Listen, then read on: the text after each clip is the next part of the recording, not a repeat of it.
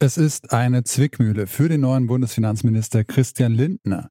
In der Opposition haben sich die FDP und ihr Vorsitzender stets gegen einen kreativen Umgang mit der Schuldenbremse ausgesprochen. Jetzt als Verantwortlicher in der Regierung möchte er die Schuldenbremse selbst gerne umgehen. Helfen soll dabei ein neuer Nachtragshaushalt. Nicht abgerufene Corona-Kredite sollen in den Klimaschutz fließen. Aber Geht das so einfach? Und was sagt das eigentlich aus über den Politiker Lindner? Unser Thema heute, mein Name ist Janik Köhler. Hi.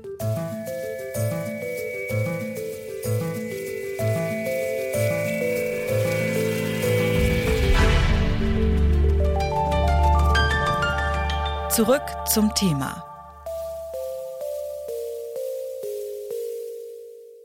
Es wurden Masken gekauft, Impfzentren aufgebaut, Corona-Hilfen ausgezahlt und vieles mehr. Weil die Corona-Pandemie ein riesiges Loch in den Bundeshaushalt gerissen hat, durfte der Bund trotz Schuldenbremse in den letzten Jahren mehr Schulden machen.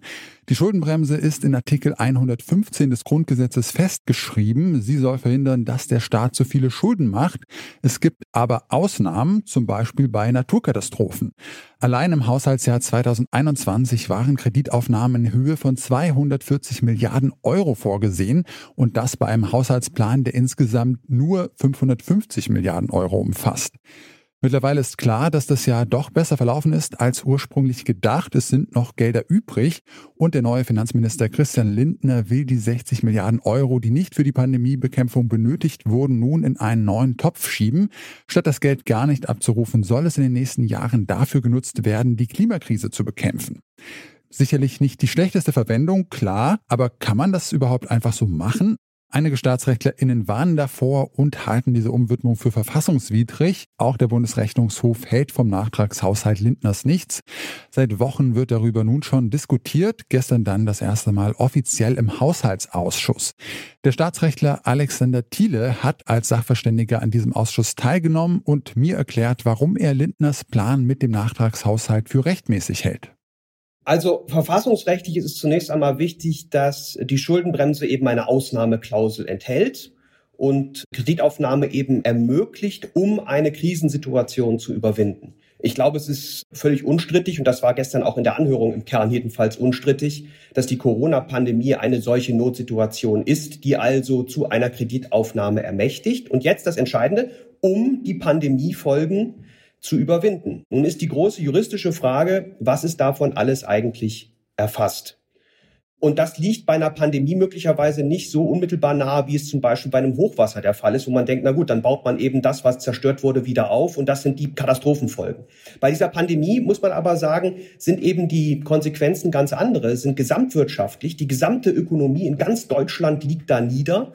Das heißt, wir haben also möglicherweise sehr viel mehr, was wir finanzieren können in so einer Pandemiesituation. Und das ist der Grund, warum eben auch allgemeine die Wirtschaft aufpäppelnde Maßnahmen, ja, äh, wie zum Beispiel das Unterstützen von privaten Investitionen in den Klimaschutz, Folgen der Pandemie sind. Ja, nun kann man aber argumentieren, und so argumentiert ja auch die Opposition, dass jetzt die Klimakrise keine unerwartete Notsituation ist, sondern eine langfristige Herausforderung. Ist es dann staatsrechtlich angemessen für so eine langfristige Herausforderung, jetzt diese Kredite so umzuschichten? Hier ist es ganz wichtig, dass wir differenzieren. Also, Tatsächlich, und das hat die Opposition aus meiner Sicht auch richtigerweise festgehalten, ist die Klimakrise als solche, die ja bereits seit Jahrzehnten andauert und mit der wir uns auch noch Jahrzehnte rumschlagen müssen, vielleicht sogar Jahrhunderte, keine Notsituation im Sinne des 115 für sich genommen. Ja, also diese Klimakrise erlaubt keine erweiterte Kreditaufnahme. Aber so ist es eben hier auch nicht von der Regierung gewollt, sondern die Krise ist die Pandemie. Und die Pandemie hat dazu geführt, dass Investitionen in den Klimaschutz durch Private unterblieben sind, massiv zurückgegangen sind. Und genau das ermächtigt dann eben jetzt eine Kreditaufnahme, um diese Investitionen als Folge einer Krise wieder anzupäppeln. Also wir müssen genau unterscheiden, was ist hier Krise und was ist eine Folge der Krise. In diesem Fall ist es also so, dass die Klimainvestitionen, die ausgebliebenen Klimainvestitionen eine Folge der Pandemie sind. Und diese Klimafolgen, äh, diese Pandemiefolgen, Entschuldigung, die können eben durch eine Schuldenaufnahme angegangen werden. Neben Alexander Thiele sieht das so auch der renommierte Verfassungsrechtler Joachim Wieland, der ebenfalls als Experte geladen war. Allerdings gibt es auch ordentlich Gegenwind. Der Verfassungsrechtler Christoph Kröpel von der Universität des Saarlandes zum Beispiel hat sich im Haushaltsausschuss so geäußert. Hier werden Mittel umgewidmet. Die Bekämpfung der Klima, der Erderwärmung hat nichts mit der Bekämpfung der Corona-Pandemie zu tun. Man nimmt die Tatsache, dass man die Covid-19-Pandemie als gefährlicher eingeschätzt hat, als mittelverbrauchender eingeschätzt hat, als sie sich in 2021 erwiesen hat, zum Anlass, verbleibende, es sind ja keine Mittel, die da sind, sondern verbleibende Kreditermächtigungen für andere Ziele zu verwenden. Das widerspricht meiner Ansicht nach in ganz grobem Umfang der Schuldenbremse, also der neuen seit 2016 für den Bund geltenden Schuldenregel. Weil die Schuldenbremse auch Ausnahmen zulässt, gibt es natürlich Diskussionen darüber, wann solche Ausnahmen verfassungsgemäß sind. Explizit genannt sind außergewöhnliche Notsituationen, die sich der Kontrolle des Staates entziehen und die staatliche Finanzlage erheblich beeinträchtigen. Dass die Corona-Pandemie eine solche Notsituation darstellt, darüber herrscht Einigkeit. Aber wie sieht das bei der Klimakrise aus? Die ist zwar mittlerweile ziemlich akut, aber eben kein plötzlich auftretendes Problem. Ist das alles nur Auslegungssache? Nochmal der Staatsrechtler Alexander Thiele. Naja, wir haben eben hier eine neue Norm. Nun ist die Schuldenbremse schon relativ lange im Grundgesetz, in der Tat, aber äh, es gibt im Grunde keinerlei Rechtsprechung bisher für die Praxis, die sich mit dieser Ausnahmebestimmung vertieft auseinandersetzt. Und natürlich, in einer solchen Situation gehen wir mit unseren juristischen Werkzeugen an diese Norm heran und versuchen zu ermitteln, wie könnte sie auf die Situation der Pandemie angewendet werden. Und da ist es für mich als Jurist überhaupt nicht überraschend, dass man das unterschiedlich im Ergebnis interpretieren kann. Ich halte die Gegenansicht der Opposition nicht für so überzeugend wie meine eigene. Ja, aber ich gebe zu, dass es durchaus Gründe gibt, das möglicherweise anders zu sehen. Und in der Praxis, für die Praxis, kommt es dann am Ende tatsächlich darauf an, wie das Bundesverfassungsgericht das einordnet. Aber da bin ich mir ehrlich gesagt eben überhaupt nicht so sicher, wie die Opposition es eben natürlich auch aus politischen Gründen tut und behauptet, das ist eindeutig verfassungswidrig. Nein, ich glaube, es gibt sehr gute Gründe, die Pandemie als eine wirklich Jahrhundertkatastrophe, die sie ja ist, wir hatten die letzte vor, vor ungefähr 100 Jahren, ja,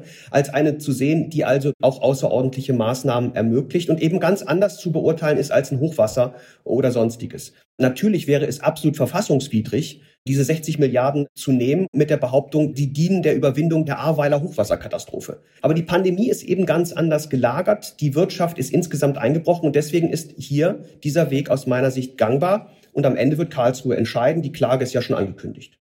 Die Unionsfraktion hält Lindners Plan für verfassungswidrig und will deshalb vor das Bundesverfassungsgericht ziehen. Mit einem Urteil ist allerdings nicht so bald zu rechnen. Für so wichtige Entscheidungen lassen sich die Richterinnen und Richter in Karlsruhe üblicherweise einige Jahre Zeit. Eine Entscheidung des Bundesverfassungsgerichts könnte den Nachtragshaushalt dann zwar rückwirkend als verfassungswidrig erklären, bis dahin wären die 60 Milliarden Euro an Krediten aber vermutlich sowieso schon aufgenommen und auch wieder ausgegeben. Aber was sagt das eigentlich über Christian Lindner als Politiker aus, wenn er jetzt als Finanzminister die Schuldenbremse nun ja kreativ anwenden würde, obwohl er sich noch vor einem Jahr so geäußert hat? Für uns ist klar, die Schuldenbremse sollte nicht aufgegeben werden. Wenn höhere Kreditaufnahmen nötig sind, muss das immer ein Ausnahmefall, der der ausdrücklichen Genehmigung des Bundestages äh, bedarf sein. Äh, sonst geht die Disziplin und die äh, Besonderheit höherer Kreditaufnahme verloren. Damals, als Lindner das gesagt hat, da saß die FDP noch in der Opposition. Jetzt tritt Lindner in einer anderen Funktion auf, nämlich als Finanzminister mit Regierungsverantwortung. Sein politisches Handeln kann er deshalb nicht mehr nur an Parteiinteressen ausrichten. Lindners Richtungswechsel könnte deshalb eher ein Zeichen der Kompromissbereitschaft sein als von Opportunismus. Wie es mit der Schuldenbremse weitergehen soll, ist einer der größten Streitpunkte der Ampelkoalition und wahrscheinlich nur mit Kompromissen lösbar. Der Nachtragshaushalt könnte deshalb ein guter Mittelweg sein. Damit sind wir raus für heute. Schön, dass ihr mit dabei wart. An dieser Folge hier mitgearbeitet haben Alina Eckelmann, Lea Schröder und Rabea Schlotz. Producer war Benjamin Zerdani, die Chefs vom Dienst waren Oliver Haupt und Charlotte Nate und mein Name ist Yannick Köhler. Ich sage ciao und bis zum nächsten Mal. Zurück zum Thema vom Podcast Radio Detektor FM.